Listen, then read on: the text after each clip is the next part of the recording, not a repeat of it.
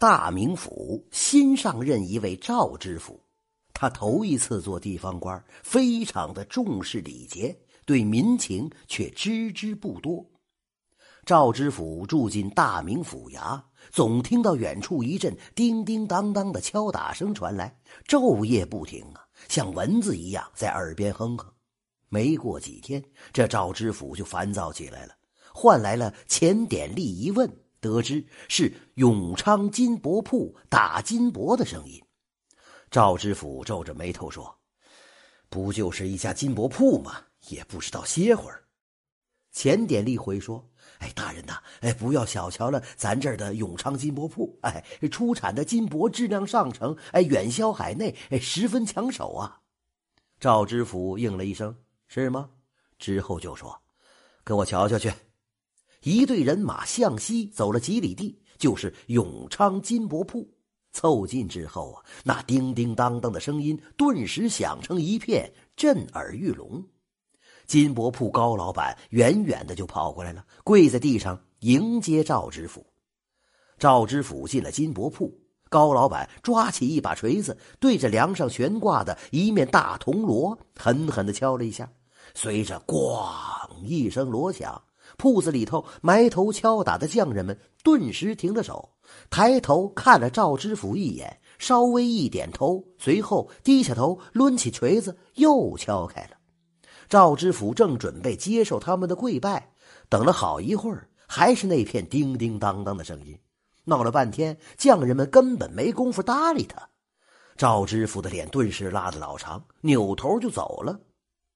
赵知府生气地说：“哼！”这帮人看不上我这新来的知府，哼！你们大名府都是这样的吗？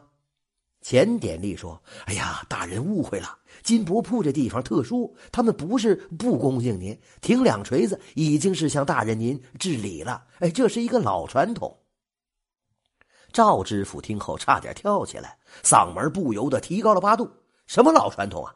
成何体统？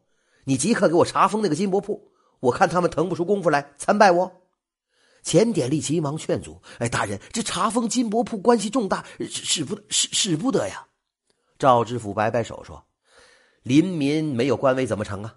照我说的办。”永昌金箔铺这下子关门了，听不见叮叮当当的声音。赵知府惬意极了，心说：“呀，哼，不给他们个下马威，还真不知道自个儿几斤几两了。谁知道啊？”这一天一早，赵知府坐轿子出门公干，听到外边人声喧哗，钱典吏慌里慌张的跑过来说：“大人，不好了！永昌金箔铺的工匠们的家属拦轿请愿，要咱们给个说法呢。”赵知府说：“不理会，轰走。”这只是个开始啊！赵知府这一路上被拦了很多次，一会儿是外地的客商说进不到货。一会儿是药铺说缺了一味药，一会儿是大户人家说大梁没法贴金了。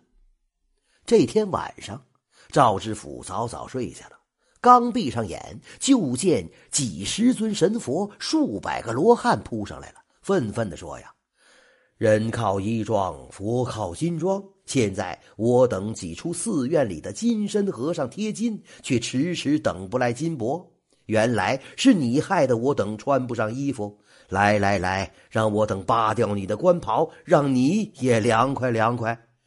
赵知府惊叫一声就醒过来了，出了一身冷汗呐。他即刻叫来了钱典吏问：“这这这这金帛怎么会关系到这么多人呢？”钱典吏笑着说：“大人呐，咱们这里的打金婆技艺呀，首屈一指，共有五步十二道工序呀。”能将一两金子打出三亩地大小的金箔来，而且呀，薄厚均匀，色泽纯正，哎，非远处可比呀。所以远近都慕名来我们这儿贩运金箔。这大名府财税大头也在咱们这儿呢。永昌金箔铺日夜不停工，尚且赶不上各地的需求，勒令他们关门，这这这这是自断财路啊！赵知府沉思道。立马解封永昌金箔铺，我明天再去查看。钱典吏答应了一声，笑着离开了。两三个时辰之后啊，叮叮当当的声音再次传到了赵知府的耳朵里。第二天，赵知府再次来到金箔铺，说：“头几日多有唐突，今日本官要好好了解金箔的制作之法。”进了铺子，高老板抄起锤子敲响了锣，匠人们抬头向赵知府点头致敬，随后继续埋头抡锤，仍然是两锤子的功夫。高老板说：“停敲两锤子，哎，其实是很久以前的老规矩了。”原来呀，二十年前永昌金箔铺规模还小，那个时候在任的是刘知府，他和大小官员们从门前经过，铺子里的工匠们是要停工跪拜的。一天，刘知府登门说，朝廷修金銮殿需要大量上乘的金箔，现在要把样品送到朝廷备选。这对永昌金箔铺的前途和大名府的实业发展都是绝对好的机会了，但永昌金箔铺的质量让人没有底气，一两金子打不到两亩地大小，成品瑕疵很多，离上乘样品只有几天的时间了。刘知府每天往金箔铺里跑好几趟监工，每次刘知府一到。高老板和工匠们就放下手中的活，跑到门口跪拜迎接。刘知府见状就说了：“从现在起，跪拜礼免了，赶紧把样品拿出来吧。”刘知府再来的时候，高老板和工匠们不敢起身，停下锤子，点头向刘知府致意。刘知府总是一摆手：“别停。”就这样，在最后一天。工匠们在最为关键的打金开子环节取得了进展。他们采用主副锤配合击打的方式，连续敲打四五个时辰，愣是打出了更大更薄的金箔。最后用竹刀将金箔从乌金纸里挑出来的时候，刘知府和高老板都高兴的忘记了自己的身份，相互击掌庆祝。永昌金箔铺的样品上成之后，果然被朝廷看上了。从此，永昌金箔铺日夜赶工，高质量的金箔被源源不断的送往京城。数月之后，金銮殿贴金完工，永昌金箔铺已经名声远扬。一天呢，刘知府又到永昌金箔铺，高老板觉得应该恢复跪拜礼。可工匠们数量太多，叮当声中谁都听不见高老板的话。高老板一急，敲响了梁上的那面大锣。工匠们停手抬头，刘知府摆手说：“别停，继续。”工匠们继续低头干活。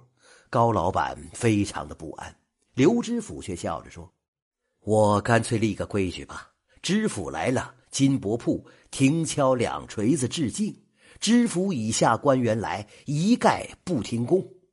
你们能把身心都放在实业上，打金箔的技艺必定有大的长进呐。从此，停敲两锤子就成了规矩。只是时间长了，很多人都忘记了这个规矩的来历了。高老板说完，赵知府深受触动，他暗下决心，一定要像刘知府那样开明。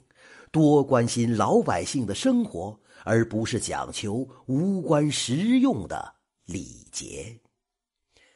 这真是金铺敲打不停歇，工匠停锤见老爷，深夜神佛讨金装，重拾规矩费礼节。